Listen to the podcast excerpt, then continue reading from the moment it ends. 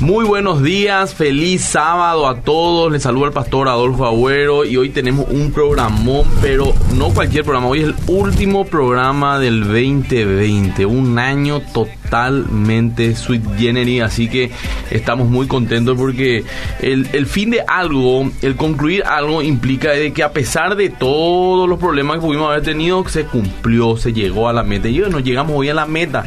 Pero eso no quiere decir que el año que viene no vamos a ir con ustedes. Estamos justamente en tratativas con la radio. La radio es muy, digamos, abierta para continuar y nosotros también. Así que creo que nos vemos otra vez el año que viene. El mes está a confirmar, pero va a ser marzo, posiblemente como cada año empezamos en marzo, eh, fundamentos. Y hoy tenemos un programa y para eso tenemos invitado a dos pastores amigos, pastores muy especiales que ya estuvieron varias veces en los programas y van a seguir estando siempre, eh, porque son gente apasionada por la apologética, pero también y sobre todas las cosas apasionadas por Dios. Así que, hola Luis, ¿cómo te va? Pastor Luis Salomón.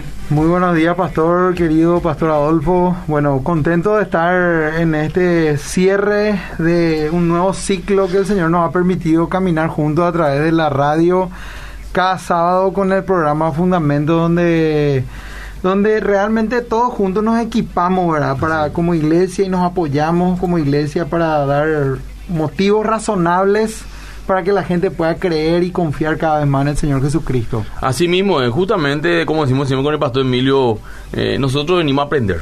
Y sinceramente cada sábado para nosotros es una clase, una hora donde es impresionante lo que aprendemos con la audiencia. Nosotros también preguntamos, durante conducimos pero los invitados que vienen nos dan todas las perspectivas que necesitamos saber sobre los temas. Y ahora también el pastor Federico Almada. ¿Cómo está, pastor?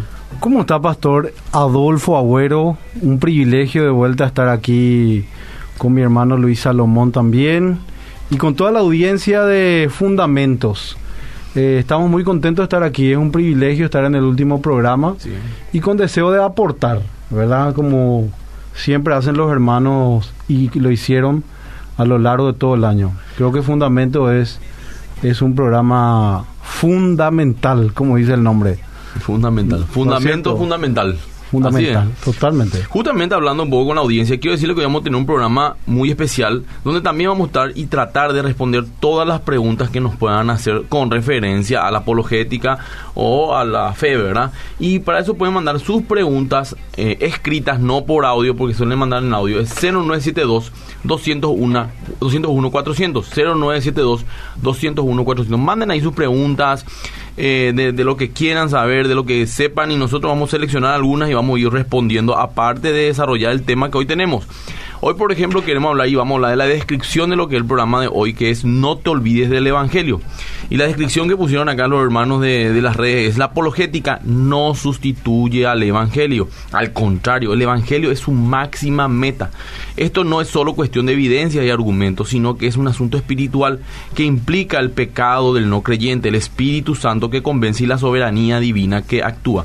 Si de algún modo deseamos cerrar el año, será reflexionando y recordando a todos acerca de la supremacía del Evangelio. Porque eso es cierto, miren, y acá con esto ya le introduzco y pueden desarrollar el tema. La gente dice que cuando, eh, no, la apologética no es importante, el Evangelio es lo más importante, nadie discute eso.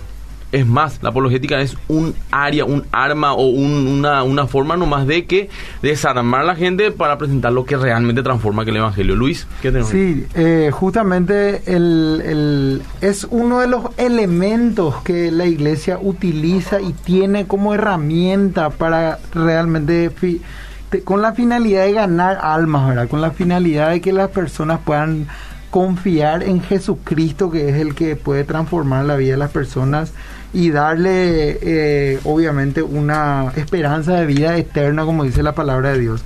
Y quiero referirme un poco a un artículo en Coalición por el Evangelio que en el año 2017 eh, fue lanzado eh, y cuyo autor es el, el famoso teólogo Arcis Sproul, donde él di cuenta que Éxodo 3 eh, el, artículo se titula El objetivo más valioso de la apologética, ¿verdad? Y él dice que en Éxodo 3 se narra el muy conocido, eh, es una narración muy conocida cuando Dios se revela a Moisés en la zarza ardiente, ¿verdad? Y Dios le da un llamado, la gente que conoce la palabra de Dios de manera básica por lo menos va a saber, que Dios le hace un llamado a Moisés para liderarle al pueblo de Israel, para que justamente el pueblo de Israel sea eh, liberado del yugo de esclavitud en Egipto. Pero Moisés tenía dos desafíos ahí. Uno de ellos que él como un pastor de ovejas que tuvo 40 años cuidando las ovejas de su suegro, de su suegro Jetro, tenía que pedir audiencia ante el líder poderoso, más poderoso de la época que era el, el, faraón, ¿verdad? El faraón. de egipcio.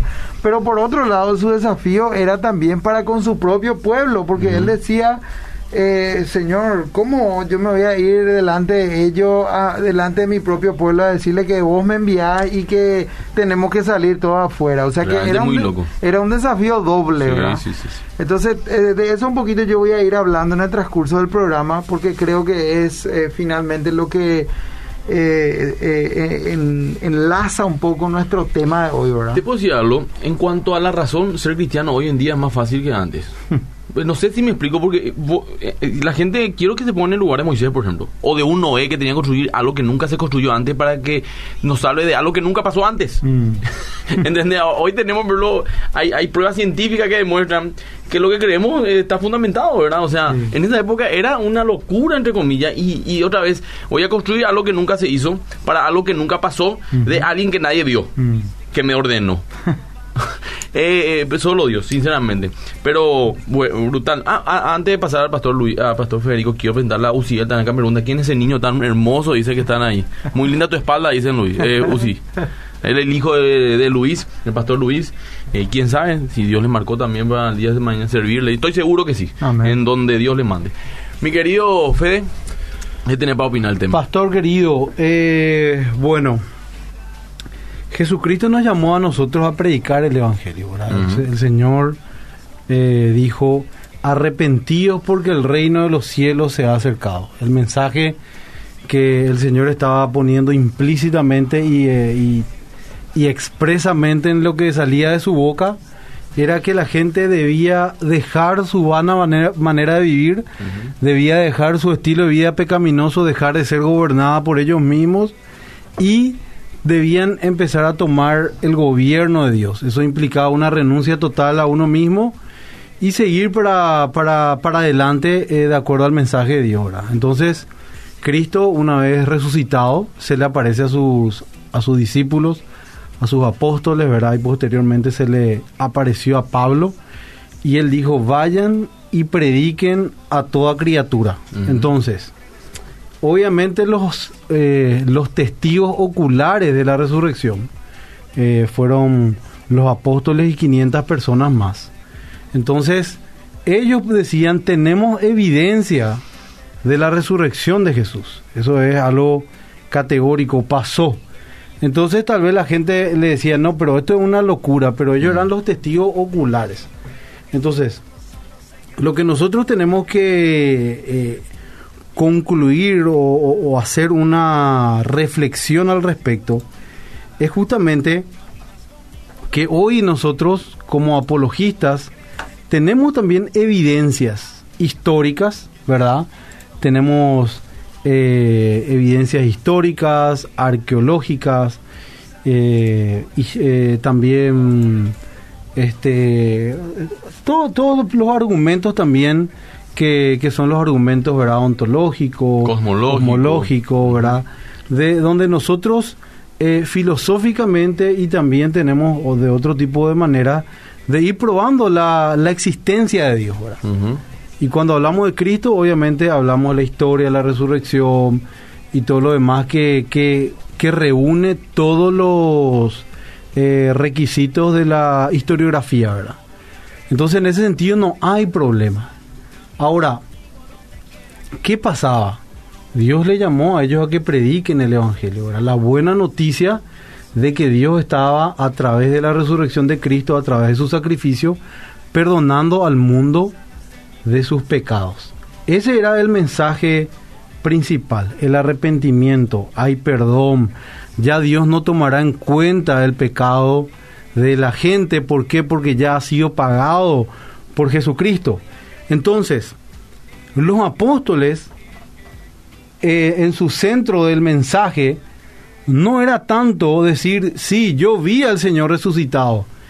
Ellos decían, sí, vieron al Señor resucitado, pero el mensaje era, ya Dios resucitó, afirmando la resurrección y no tratando de hacer pruebas o, tratando de, poner las evidencias, sí, pero yo le vi que, que subió al cielo y todo lo demás, sino que ellos apelaban directamente a el poder del Espíritu Santo, apelaban a la predicación directamente, decir que Dios envió a su Hijo al mundo y que su Hijo resucitó y que ahora los hombres pueden ser perdonados y les llamó a que dejen su vida pecaminosa y que se acerquen a Dios. ¿Verdad? Eh, entonces nosotros podemos ver ahí que lo más importante era la predicación del Evangelio, ¿verdad? Y que no se apelaba por, o sea, por completo me refiero eh, que, que, no se guardaba la confianza en la evidencia, sino más que nada se guardaba la confianza en el poder de Dios para salvación que era el Evangelio. Por eso Pablo dijo que Dios salvaba a la gente a través de la locura del mensaje. En la versión Reina Valera ustedes pueden tener que Dios decidió salvar a la gente a través de la locura de la predicación. En, en la versión actual o cualquier versión más, la que te quiera comunicar más nuestro lenguaje, es, dice, Dios decidió salvar a través de la locura un mensaje. ¿Y el mensaje cuál es? Que Cristo vino al mundo para salvar nuestros pecados. Entonces, la apologética, ustedes saben a lo largo de, la, de los programas en el año, también el año pasado, la apologética ¿dónde surge? Surge cuando los romanos empezaban a tener falsas sospechas sobre el cristianismo, ¿verdad? Porque no conocían exactamente la fe. Los judíos eh, decían que era una secta, todos creían que era una secta de judía, pero en realidad era algo nuevo que Dios estaba haciendo, ¿verdad? que era la salvación a través de Cristo. Entonces los romanos tenían falsas sospechas, decían que practicábamos cosas ocultas, que, estábamos en contra del buen orden, de, la moral de la época. Incluso de ateísmo se les... De, de ateísmo totalmente, porque eh, no, no se reunían a esa religión sincretista. Pero bueno, entonces para eso los apologistas de la época presentaron defensa, ¿verdad? Explicando que el cristianismo no era así. ¿verdad? Entonces así hacían su, su defensa de cómo era el cristianismo, pero en ese sentido es importante aclarar a la gente y que la gente tenga un entendimiento de qué es nuestra fe, ¿verdad? De que es una fe bastante racional, de que es una fe que tiene muchísima coherencia y todo lo demás. Pero cuando los apóstoles le llamaban a predicar, ellos daban un mensaje y ese mensaje ellos no negociaban. Usaban diversas maneras de, predicar, inclusive Pablo una vez le nombró le nombró a un a un filósofo cretense, ¿verdad? Y, y, usó también frases de otro filósofo, por ejemplo, en él andamos, en él somos, ¿verdad? Y eh, daba un molde a su mensaje, ¿verdad? daba un molde al, mensaje, pero nunca negociaba la idea central de que Cristo resucitó y la gente debe venir al arrepentimiento, apelando al poder de Dios. Inclusive eh, nosotros como pastores hoy no podemos dejar, tenemos que tener bases apologéticas porque en un mundo, en, la cultura en la que vivimos hoy, eh, la gente lastimosamente hasta la cultura cristiana o judeocristiana dejó de lado. Ahora, como dijo el pastor Adolfo, eh, tal vez acá ahora es más fácil que la gente se convierta y todo eso. Eh, anteriormente, acá hace unos 10 años atrás, todos teníamos una cultura cristiana, acá en Paraguay al menos, ¿verdad? Religiosa, católico-romana tal vez, ¿verdad? Pero hoy en día eso se secularizó mucho y la gente vive de una manera bastante em, despreocupada de la moral cristiana, inclusive la de, la, de la parte espiritual también, aunque intrínsecamente siempre están buscando algo, ¿verdad? Así mismo, por lo tanto, nosotros como pastores tenemos que tener respuestas, así es, explicando nuestra fe pero no negociando con el mensaje de la palabra, Así llamando al arrepentimiento. ¿Por qué? Porque Dios usa ese mensaje para transformar la vida de la gente. Inclusive vemos en una parte del, de Hechos de los Apóstoles cuando Dios toca a una mujer que vendía lida, que vendía púrpura, para que dice que ella abra su ojo o oiga el mensaje del apóstol, ¿verdad? Y así tenemos nosotros también que tomar esto, esto como base y el programa fundamento que nosotros tenemos acá eh, para la audiencia un- un- es un programa apologética, pero nuestro deseo de verdad es que la gente se convierta, apelar al poder de Dios. Hay veces que vos no decís nada mágico, dijiste que Jesús murió, este es el camino, deja tu promiscuidad y ese boom le tocó. Cierto, yo no vivo de acuerdo a los parámetros de Dios. Y ahí Dios usa ese arrepentimiento y hace que las personas nazcan de nuevo. Jesús dijo, es necesario nacer de nuevo para entrar al reino de Dios. Si no nacemos de nuevo es imposible y eso uno lo hace a través de el espíritu, dice, agua y espíritu, porque Dios tiene que hacer un lavamiento, un lavamiento de regeneración, tiene que como el agua que entra y limpia las cosas, Dios tiene que limpiar. Dice que nos clava de nuestras inmundicias, quita todo lo oscuro de nosotros para poner la santidad, poner su su espíritu en nosotros, ¿verdad? A través de, de una obra sobrenatural. No sé quién fue que dijo.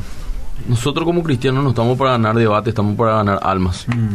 Y es cierto, ¿verdad? Hay mucho más como apologeta, porque la apologeta es cristiano. O sea, primero cristiano y después apologeta. No sé si me explico. Totalmente. Así que es fundamental. Eso Luis que decíalo antes y no en un mensaje. Sí, eh, a mí me, me- me encanta una palabra que se utiliza y es la palabra despertar espiritual, ¿verdad? Yo creo que siempre la palabra de Dios genera un despertar espiritual en la vida de la gente, eh, porque el Espíritu de Dios mismo está trabajando a través de su palabra, ¿verdad? Y por ende, lo que nosotros estamos haciendo con la apologética es utilizar herramientas para que la gente eh, pueda comprender que tiene oportunidad de, de entender que la fe no es algo ciego y que uno se tira al vacío, ¿verdad? Y que uno cree nomás por creer en algo eh, casi mágico que puede llegar a transformar su vida Sí. y que puede, eh, místico y que puede darle éxito en esta vida y que puede darle fama y poder, sino que sencillamente es algo a lo que Dios nos llamó, es algo sencillo por un lado, pero profundo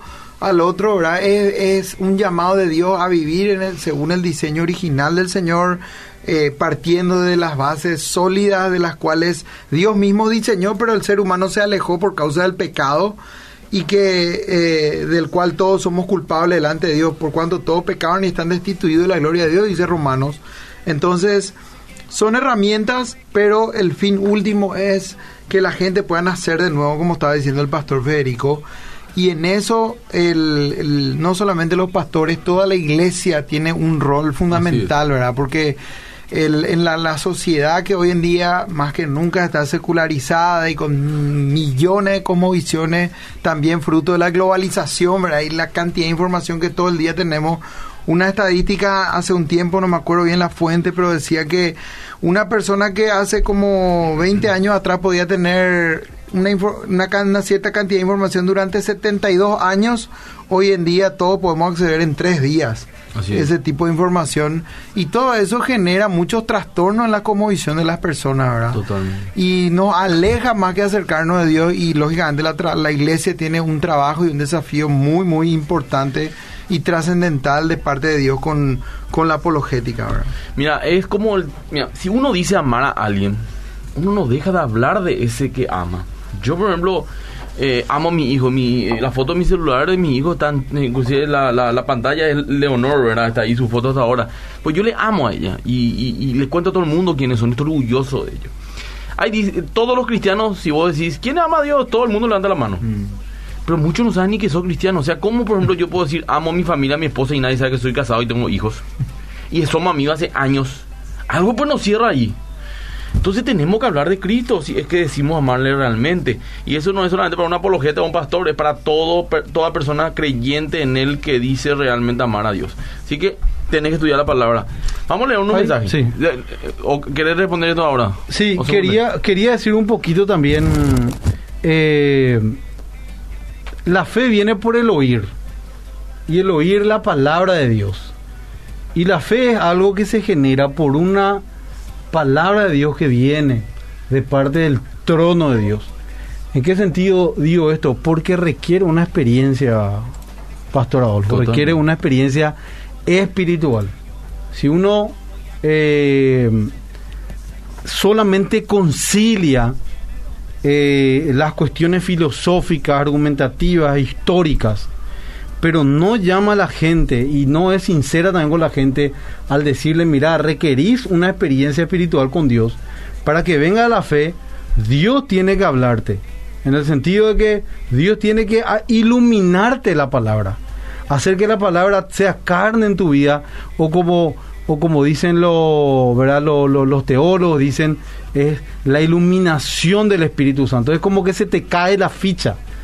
Entonces, eso es algo fundamental, Pastor Adolfo. Pero vamos a escuchar los mensajes. Bueno, le damos unos. Dice, bendiciones para todos. Recuerden, a la gente que nos está mandando mensajes, mándenlo ahora, vamos a estar leyendo. Y pueden hacer cualquier pregunta o comentario, vamos a estar leyendo, porque el tema es variado, pero con énfasis en la importancia del Evangelio, eh, en la apologética, ¿verdad? Bendiciones para todos, como los salvos del Antiguo Testamento. No sé si fue una pregunta o no, dice, ¿cómo los salvos del Antiguo Testamento recibieron la salvación por medio de la fe de Jesús? Si el concepto de los judíos tenía que ser el Mesías, era un concepto diferente al de un Mesías redentor, que es la fe que se requiere para obtener la salvación. Ese es lo que podemos contestar ahora mismo. Que se fijen en- un relón. Y esa misma fue la razón por la cual no creyeron en Jesús como el Mesías cuando vino. Ya. Fíjate que la promesa fue antes de la ley mosaica, porque muchos judíos entendían que la salvación, bueno, hay judíos que entendían que era, Dios había hecho un pacto con ellos y esa era la salvación, y que el obrar era una cuestión de, de- de los días, ¿verdad? Pero rechazaron eh, la fe, la fe en Jesucristo.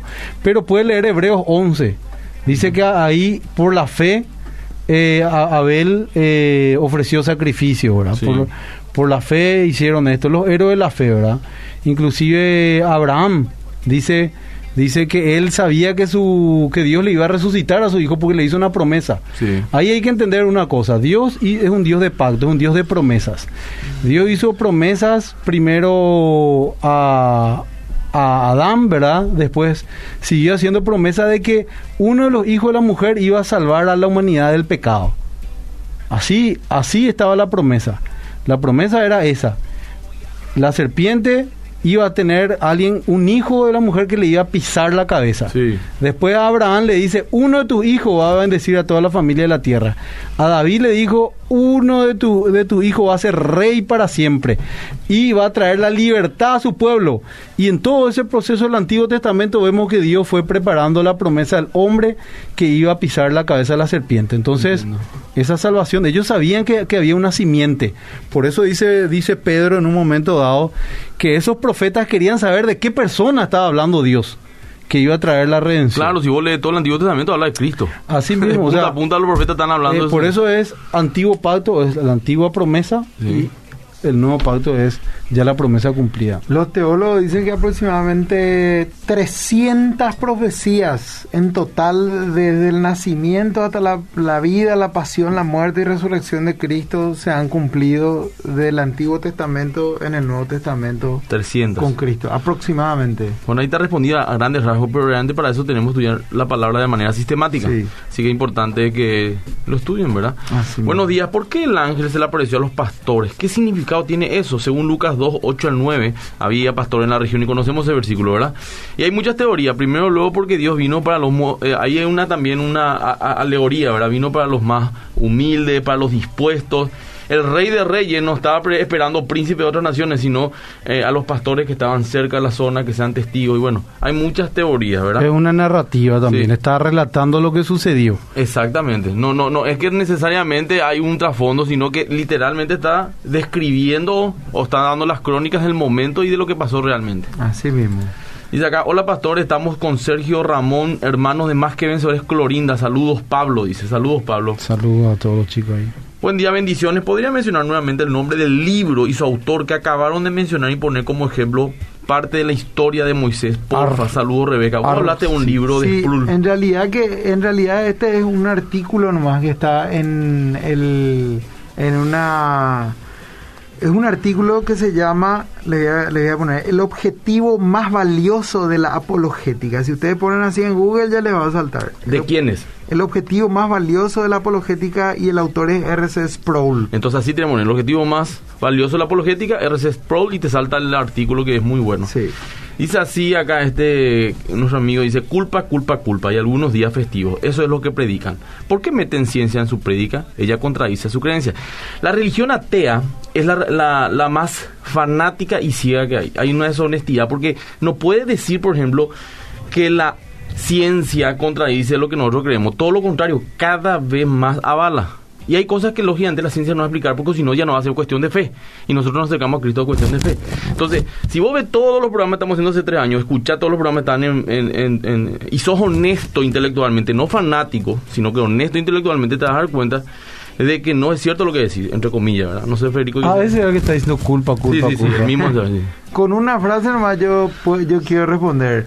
Luis Pasteur decía, un poco de ciencia te aleja de Dios, pero finalmente mucha ciencia yo, es lo que va a terminar Yo sí le puedo responder, bueno, mira, mira dos, dos cosas. Eh, primero, es totalmente racional de que pueda, de que eh, no exista la posibilidad de que es un creador el que está detrás de todo este diseño inteligente que se hizo. Totalmente. Yeah. Es, es, muy complicado entrar en el azar y todo eso. Inclusive el tema del Big Bang, ustedes pueden ver, ¿verdad? Pero... Se necesita eh, más fe para eso. Bueno, sí, claro, para no creer. Ahora, eh, también lo de Jesús, nuestro, que es nuestra fe principal, cumple todos los requisitos de la historiografía. O sea, son hechos que ocurrieron. Los apóstoles eh, está comprobado de que los apóstoles eh, vieron a Jesús resucitado. Ahora, vos podés creer que sea cierto o no lo que ellos vieron. Ellos murieron por Cristo, o sea, hay evidencia de su escrito, sucesivamente sus discípulos. Entonces, de que hay evidencia y se cumplen los requisitos historiográficos, se cumple como un hecho histórico. Ahora, vos podés creer si fue o no verdad lo de Jesús. Ahora, con la culpa voy a decir una cosita, porque lastimosamente cada uno toma las cosas de acuerdo a su corazón. Claro, es como ese dibujo eh, los psicólogos te sí, muestran y vos ves sí, lo que. ¿Qué pasa? Así Acá mismo. acabo de decir, Dios no está tomando más en cuenta el pecado de la gente y nada más le pide a la gente que venga a Él. Que Él como un papá bueno ya claro. proveyó al Salvador. De tal manera amó Dios al mundo que dio a su único hijo para que todo aquel que en él crea no se pierda y tenga vida eterna.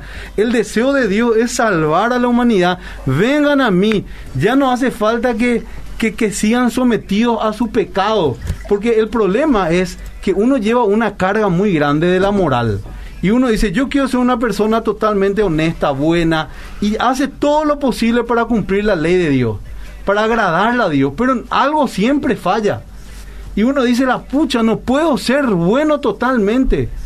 Quiero pensar todo el bien, pero tampoco puedo. Mm. Entonces, la ley de Dios nos dice que ese problema que el hombre no podía eh, controlar, Dios lo solucionó. Porque Cristo murió por nosotros, no por sus pecados Él estaba muriendo, sino por nosotros. Ahora, para entender todo eso, nosotros te invitamos a que vos puedas estudiar.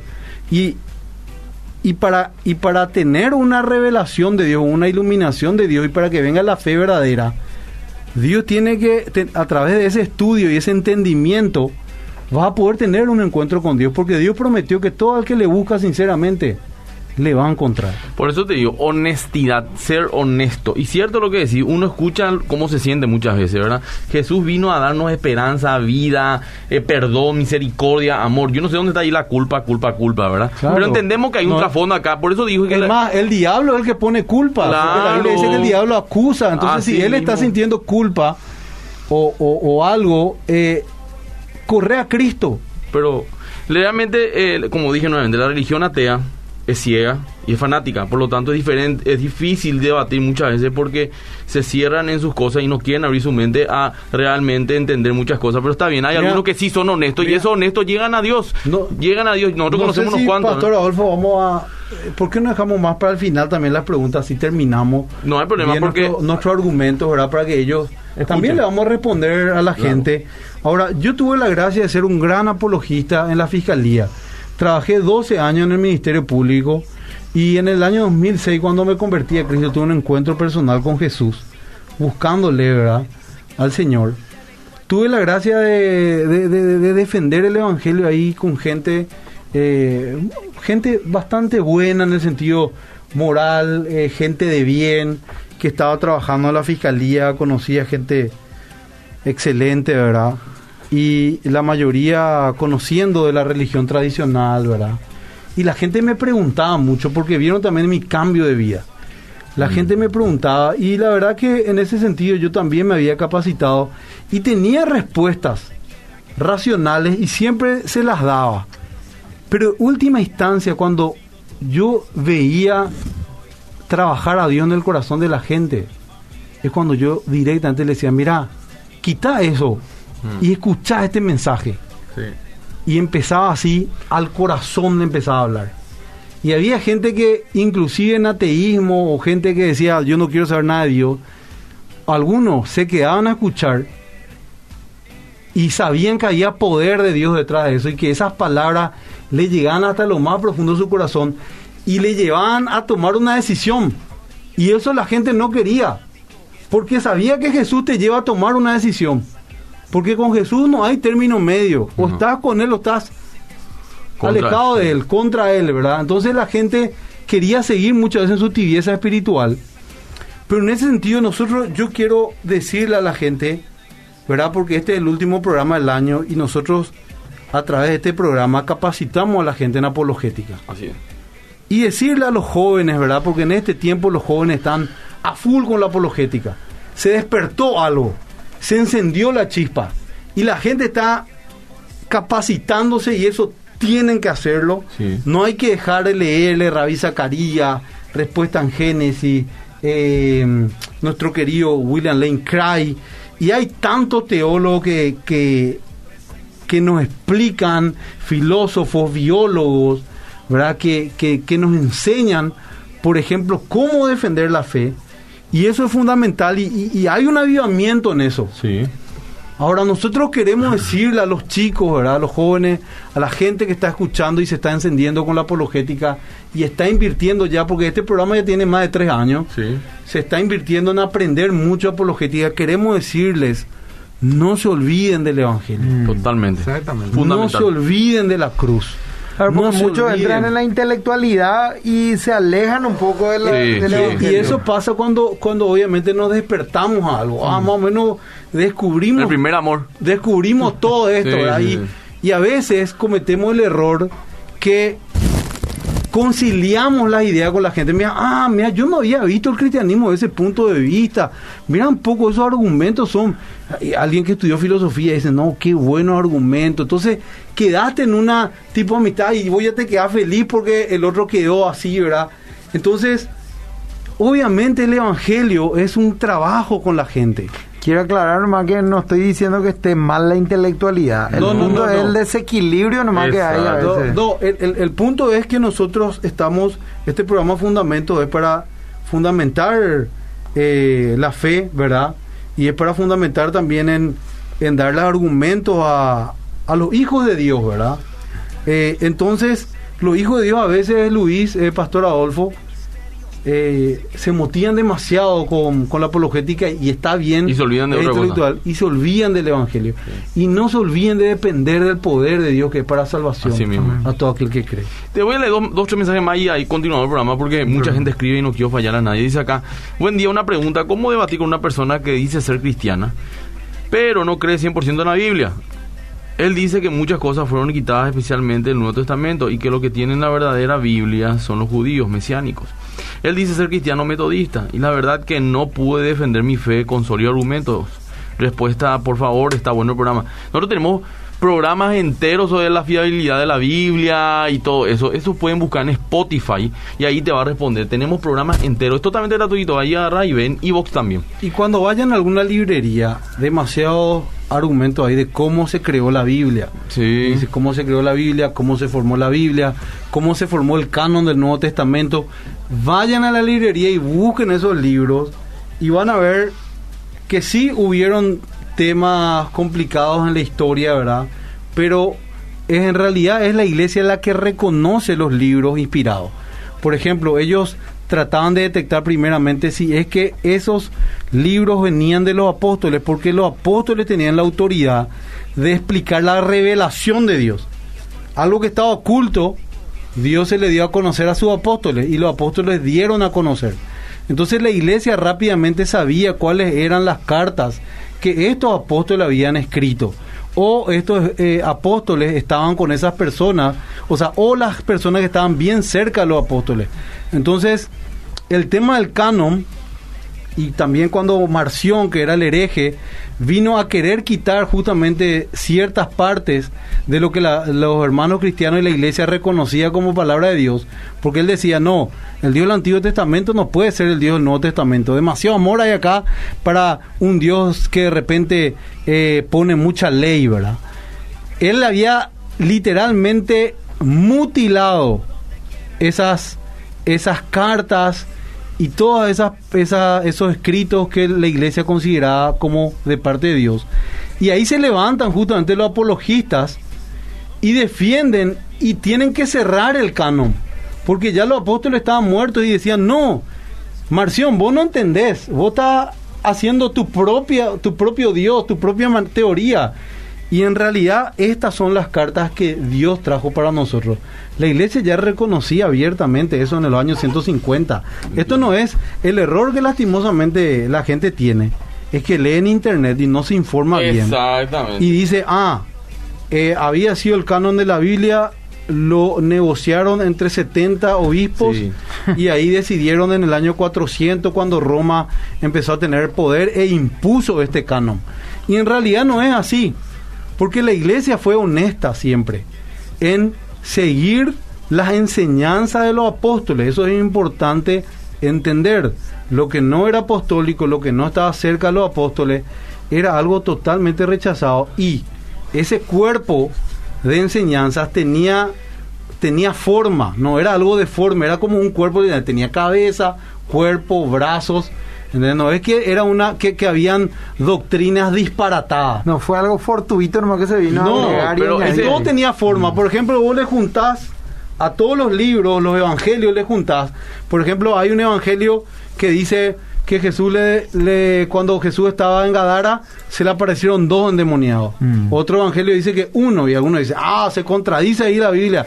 ¿Qué es verdad históricamente? ¿Qué pasó? ¿Eran dos, eran uno? No era una manera de explicar, justamente se dice sinóptico, manera de ver. Una perspectiva diferente. Exactamente. Lo importante es que se le apareció. No, lo importante es que el Evangelio tiene el deseo de darte un mensaje total. ¿Entendés? Pero si vos te vas a ir, por ejemplo, en ese detalle, porque pudieron haber sido cinco endemoniados como locos. Ese argumento le da más peso de credibilidad todavía que... Totalmente, porque, porque nos está tratando justamente de, de demostrar un registro histórico perfecto porque no era la intención de los evangelios hacer eso. Yo hubiese dudado más si todos los evangelios sinópticos citaban calcado de la misma forma, con la misma perspectiva todas las historias. Sí, sí, así, Mira, voy a leer uno dos mensajes y después vamos a continuar y nos quedan 15 minutos de programa. Dice, buen día, eh, aclarar a la gente que cuando hablan de que se le apreció a los pastores, se refiere a los pastores de ovejas. Ellos estaban pastoreando. Sí, se, Por eso dijimos que es una narrativa. Está narrando algo ahí el si, sí, vos, podés quitar obviamente era obvio también como dijo dijo el pastor Adolfo y creo que acierta ahí porque realmente eh, los, los magos se fueron a buscarle al palacio ¿verdad? Sí. Entonces vemos que evidentemente Jesús los magos eran sabios claro. o sea eran una forma de sí sí sí eh, pero, el punto es eso. A mí, ¿Cómo va a acudir a magos? Eh, no, no, es... Hay unos temas... Eh, hay, que, hay que, mira, puedo aclarar eso también. Por ejemplo, en la, en la época de la Biblia, ya del Nuevo Testamento, la palabra profeta, voy a decir esta palabra, estaba prostituida. ¿Qué significa? No significaba más la palabra profeta lo que significaba en el Antiguo Testamento, que el profeta es aquel que habla de parte de Dios y todo eso. Ahí en Grecia, y en, el, ya el término del vocablo profeta, significaba toda aquella persona que hace literatura, que escribe, que hace filosofía, y ah. también aquellos adivinos, ¿verdad? No era eh, algo bien visto de, en el sentido de santidad. Por eso Dios usó a sus apóstoles, no le llamó profetas como el Antiguo Testamento, le llamó apóstoles, que era una palabra de que eran personas enviadas por una autoridad para dar el mensaje. Con que- una misión. Con una misión especial, no un mensaje que venía del corazón de ellos, sino el mensaje de su patrón. Así, Así mismo. Para que podamos entender. Vamos a continuar, nos quedan eh, 13 minutos nomás ya. Si la gente quiere mandar mensajes, voy a seleccionar algunos.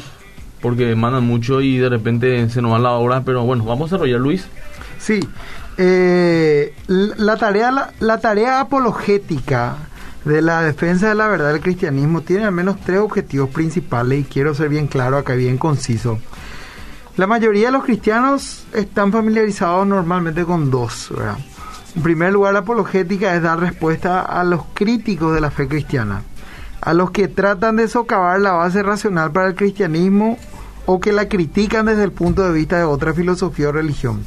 Pablo hizo eso en Hechos 17, cuando se enfrentó a los epicúreos y los estoicos, los seguidores de, de dos escuelas filosóficas populares en su día. Apologetas cristianos tempranos, como Justino Mártir, escribieron al emperador romano para defender a los cristianos contra las falsas acusaciones de ateísmo, como hablamos al principio con el pastor Federico, porque los cristianos no adoraban a los dioses romanos. Y el canibalismo, porque los paganos entendían mal la cena del Señor. Mm. Pensaban que la carne de Cristo era literalmente comer carne humana. Y la sangre de Cristo era literalmente beber Claro. sangre porque era algo también de lo cual estaban un poco acostumbrados. Claro, y ellos no permitían que gente que no era de la fe consuma los elementos. Entonces la gente tenía una interrogante al respecto. El segundo objetivo principal de la apologética es derribar ídolos intelectuales de nuestra cultura. Aquí la apologética opera a la ofensiva, señalando las inconsistencias y los errores de otras religiones y visiones del mundo. El tercero, y creo que es el más valioso, el objetivo de la apologética, eh, que creo que es lo que hacemos acá en Fundamentos, es animar a los santos para apoyar a la iglesia. Al igual que la primera preocupación que Moisés tenía era el ser capaz de demostrar que Dios lo había llamado para ir a los israelitas y sacarlos de Egipto, Moisés era un defensor de su propio pueblo. Justamente acá está preguntando Daniel Daguerra, dice Pastor Fede, ¿cómo puedo buscar ese dato sobre Maxion y la discusión que él tenía sobre el Nuevo Testamento? Bendiciones, dice. Ese, ¿de dónde quitaste esos datos? Eh, hay en historia de la iglesia de Justo González. de Justo González, en todos los, li- los libros de historia de la iglesia. La historia de la iglesia de Justo González Sí, es muy ahí- bueno. Ahí encontrás, pero hay muchísimos más. Todos los libros que te enseñan cómo se formó el canon del Nuevo Testamento aparece. Aparece ese Sí, tema. te va a explicar sí o sí. Acá dice también, saludos a Uzi, soy su fan número uno para toda la vida. Katiana dice. Ah, que... Wow, acá dice, ¿eh? Así que... Bueno, a ver, legado, saludo, pastor de Guarambaré, nos escuchan. Ángel Alma, no sé si tu hermano fue, ¿eh? Feliz Navidad, saludo, bendición, excelente el programa, dice en Facebook. Y así la gente también nos está escribiendo de Facebook. También hay muchas preguntas en el...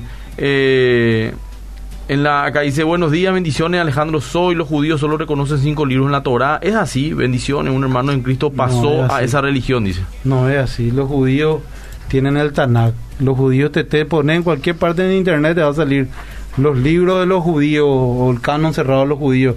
Y es el Tanakh, que incluye el Pentateuco, que es la ley, ¿verdad? Que son esos los primeros cinco libros de la Biblia. Incluyen los profetas. Allá y se los puede más de cinco libros. Sí, así no, mismo. así que no, no es así, hermano. Ellos lo que no, lo meten son los deuterocanónicos. Sí. Que la Pero iglesia- igual sigue siendo más de cinco. que la iglesia católica. ¿Por qué? Porque eso- esos deuterocanónicos vienen de la Septuaginta, que es la Biblia griega de la época. Dale. ¿Otro? Eh, ¿Continuamos? Sí, eh, bueno, normalmente nosotros necesitamos entender, ¿verdad? Que la, la apologética lo que trae también es mucho orden en cuanto a las ideas, ¿verdad? De la, y, y, y nos proporciona obviamente herramientas, incluso, incluso podría decir que, que la apologética nos ayuda a tener más que nada en el aspecto histórico, ¿verdad? Y en el aspecto racional, un poco de una manera correcta de interpretar las cosas, ¿verdad? No digo que es, porque obviamente no es hermenéutica, ¿verdad? Que es la herramienta que se utiliza para interpretar de manera correcta la palabra de Dios, pero sí lo que ayuda es a traer o a tener orden, a poder estudiar, estudiar un poco en orden. El, lo que todo lo que es la fe histórica eh, del cristianismo y obviamente eso proporciona un peso bastante bastante fuerte para que nosotros podamos creer de manera sólida y estar preparado que es el, el versículo lema de nuestro programa Fundamento, primera de Pedro 3.15, que dice que alabemos al Señor en su santidad, que lo exaltemos, que lo adoremos, pero que también estemos preparados para darle a la gente el motivo de nuestra esperanza, ¿verdad? Y que lo hagamos con humildad, con sencillez, sin ánimos de dividir, sino al contrario de animar a la gente a creer y a confiar en esto que Dios mismo diseñó, ¿verdad? que es su mensaje y que son sobre todas las cosas buenas noticias, ¿verdad? Eso es el Evangelio. Buenas son buenas noticias para un mundo que vive sin Dios, sin esperanza y en el mundo. ¿verdad? Así mismo, así que necesitamos algunas noticias más en un mundo donde abundan las malas. Inclusive todavía no estamos saliendo de este tema del virus del COVID y vi la otra en CNN que ya están hablando del virus X que va a destruir todo el mundo. O sea, eh, increíble, el mundo quiere hacerte tener miedo. Sin embargo, Dios viene a que tengamos esperanza. Esperanza en esta vida y en la eternidad. Así que sigamos. Dice acá Pastor Fede. Saludo de Hernandaria. Otro, ¿cuándo habrá cursos en la iglesia de apologética? Justo está acá Luis, que es el director de la Escuela Bíblica Más que en Estamos preparando el material. Tenemos un proyecto bastante grande de, de, de, escuela apologética, ¿verdad? Que va a formar parte de alguna manera de la malla curricular y eso se está preparando incluso ya desde el año pasado, 2019. Y una vez que tengamos todo el formato, toda la malla y, toda la, infraestructura, yo creo que vamos a lanzar. Se está puliendo, digamos. Probablemente en este 2021 sea el año, ¿verdad? Para que podamos tener ese segmento de estudio también como iglesia. Sí, puedo decirle una recomendación. Primero, eh, manejar, para ser un buen apologista, estudiar por lo menos un libro de la historia de la iglesia, ¿verdad? Sí. Conocer la historia de la iglesia Después, manejar todo lo que es el canon bíblico. Eso es fundamental. Totalmente. Porque la gente obviamente desconfía de la palabra de Dios de la Biblia.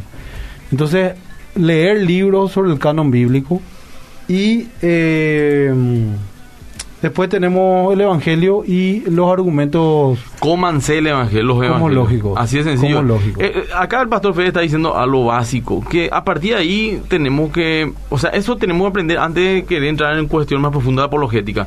Si no estudia la historia de la iglesia, la formación del canon, los evangelios, que es la, el centro prácticamente de la, de la, Biblia, que es Cristo, ¿verdad? Eh, entonces, ¿en qué estamos, verdad? Es como que vos querés saber física cuántica y no sabes sumar, ¿verdad? tenés que aprender a sumar y después vamos ir avanzando. Y eso ahí pueden empezar. Acá dice, justamente, ¿dónde podemos estudiar apologética? El CENTA tiene cursos de apologética con el profesor Rainer y un equipazo, el CENTA. Creo que también Gracia y Verdad eh, Apologética Fe y Razón hace seminario y curso constantemente. Todo esto que te estoy diciendo está en las redes sociales. Eh, bueno, Fundamento tenés, creo que tenés más de 100 programas sobre apologeta, apologética, perdón, en las redes, en, en, Spotify, donde podéis escuchar por tema inclusive. Eh, y así podéis empezando a estudiar por ese lado. Pero el CENTA, voy a llamar CENTA para poder averiguar eh, curso de apologeta. El CENTA tiene como materia apologética. Pero y tiene un curso ahí aparte. y, este año lo que hicieron, eh, como también parte de la pandemia, y como las clases eran virtuales, aprovecharon y le invitaron a toda la gente que quería formar parte solamente de esa materia para conocer y tener una inmersión en lo que es un poco también la facultad de teología pero aparte como materia de manera específica ellos tienen apologética. No sé si eso se va a volver a habilitar en el 2021, pero también eh, el CEMTA suele organizar los congresos, los congresos apologéticos eh, una vez al año, donde traen invitados internacionales y fundamentos y más vencedores. Este año le, iban a traer al Messi la apologética y justo vino la pandemia, pero Dios tiene control. Eso sí, pero como les dije, le busquen un libro que, que enseñe sobre el canon bíblico de dónde se formó la Biblia, eso encontrás en todas las librerías, ¿verdad? Después, eh, el tema del canon bíblico, especialmente después el tema de los evangelios, ¿verdad? Eh, y eh, tema de historia, historia de la iglesia. Con, Con eso, eso, tenés mucho ya para divertirte. no, y, y bueno, en cualquier, ese Justo González es un libro demasiado fácil de leer. Súper. Gusto leer. Cuenta como si fuera cr- crónica, como una historia. Y después tenés, tenés obviamente ya eh, otros otros hermanos que escribieron libros, Rabí. A mí Sí. me gustan los de Respuesta en Génesis también. Josh McDowell. Eh, sí, también evidencia que ese es Más que un carpintero, es un básico también, Ese muy bueno. Muy buenos libros. Bueno, dice, ¿qué, eh, ¿qué es apologética? Pregunta acá una hermana, ¿verdad? Y la apologética es la defensa de la fe de una manera racional, en pocas palabras definiendo rápidamente, hermana. Eh, bueno, saludos vía Ayes. Apologética es explicarle a la gente lo que es la fe cristiana. Sí, dándole argumentos. Bueno, nos quedan tres minutos para despedir el año. Y usted tiene la oportunidad ahora. Un Yo minuto quiero justamente leer acá un fragmento para que la gente pueda de alguna manera dilucidar todo lo que estuvimos hablando en esta, u- en esta casi una hora. El trabajo que hacemos en la apologética quizá no pueda ser entendido en todos los detalles por todos los cristianos que lo escuchan. Pero sí podemos, sí podemos responder a algunas preguntas y mostrar la credibilidad del cristianismo, que es lo que hace la apologética en gran parte. La gente en la iglesia no será devastada por las voces del escepticismo que los rodean. Eh, se ha sabido de estudiantes muchas veces en las, eh, de que, que forman parte de las iglesias y que están en las universidades, incluso universidades que profesan ser cristianas, habla este fragmento, eh, han tenido una crisis de fe. En muchos casos se han agarrado de sus uñas, dice, porque estaban sido, siendo golpeados todos los días, ridiculizados y despreciados por su fe en Cristo. Lo que estos chicos estudiantes necesitan es la tarea apologética dentro de la iglesia para calmar sus miedos. Y no solamente estudiantes universitarios, también todos los que vivimos en este mundo caído. Porque si Satanás no puede quitar nuestra fe, él podría ser capaz de intimidarnos a grado tal que estemos paralizados, que no seamos tan audaces como éramos antes. Y así, no todo el mundo está llamado a ser una apologeta profesional, pero todos estamos llamados a estudiar temas apologéticos para ver que hay razones para la esperanza que hay en nosotros. Así mismo, como Firma Pedro. Arcis Sproul. Muy bien. Pastor Fede, para despedirnos. Bueno, eh, a la gente que amen el Evangelio, que amen la palabra del Señor, que la lean, que estudien, que dependan del poder de Dios, eh, dependan de- del poder de Dios y el denuedo, que es la osadía que Dios da. A veces nosotros tenemos miedo para hablar o nos inunda una una desesperación sabiendo que la gente que o nuestra audiencia no tiene el deseo de escuchar. Pero vos lanzá nomás la palabra de Dios. Lanzá la palabra de Dios y va a ver que Dios va a avalar esa palabra. Como dijo el querido Charles Spurgeon, la palabra de Dios es como un león. Vos tenés que se defiende sola, tenés que tirarle y ella hace lo que tiene que hacer. Así mismo, muy Por bueno. ejemplo, os doy nomás un ejemplo, ¿verdad? Que, que cuando éramos jóvenes yo me había convertido. En esa época eh, nuestra vida era la discoteca, la farra, eh, la joda, ¿verdad? Y, y de repente me decían, ¿por qué vos no, no te vas más a tal lugar? ¿Por qué vos no te vas, verdad? Y obviamente vos, uno puede razonar, mira, no me gusta más esto, tal cosa. Uno puede razonar y, y varias veces lo hice.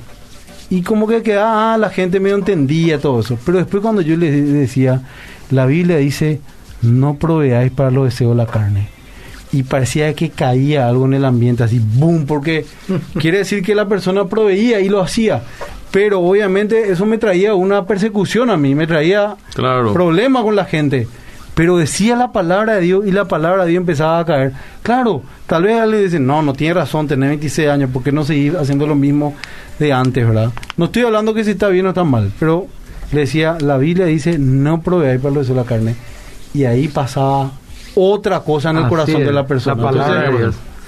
entonces, seguir adelante en la apologética, seguir adelante en la capacitación, pero no nos olvidemos del Evangelio. Amén. Principalmente. Bueno, hermanos, Una- que Dios le bendiga, pues ya terminó, son las 9 y 1. Una última cosa, quiero agradecerle a mi amado hijo Uzi que me acompaña. Un capo, no Uzi, de quién sabe, en unos años él está también conduciendo este tipo de programa. Bien, ¿sí? Que Dios le bendiga, hermano, que tengan un excelente fin de año y el 2021 depositen toda su fe y confianza solamente en Dios. Amén. Que Dios le bendiga. Bendiciones. Amén, amén.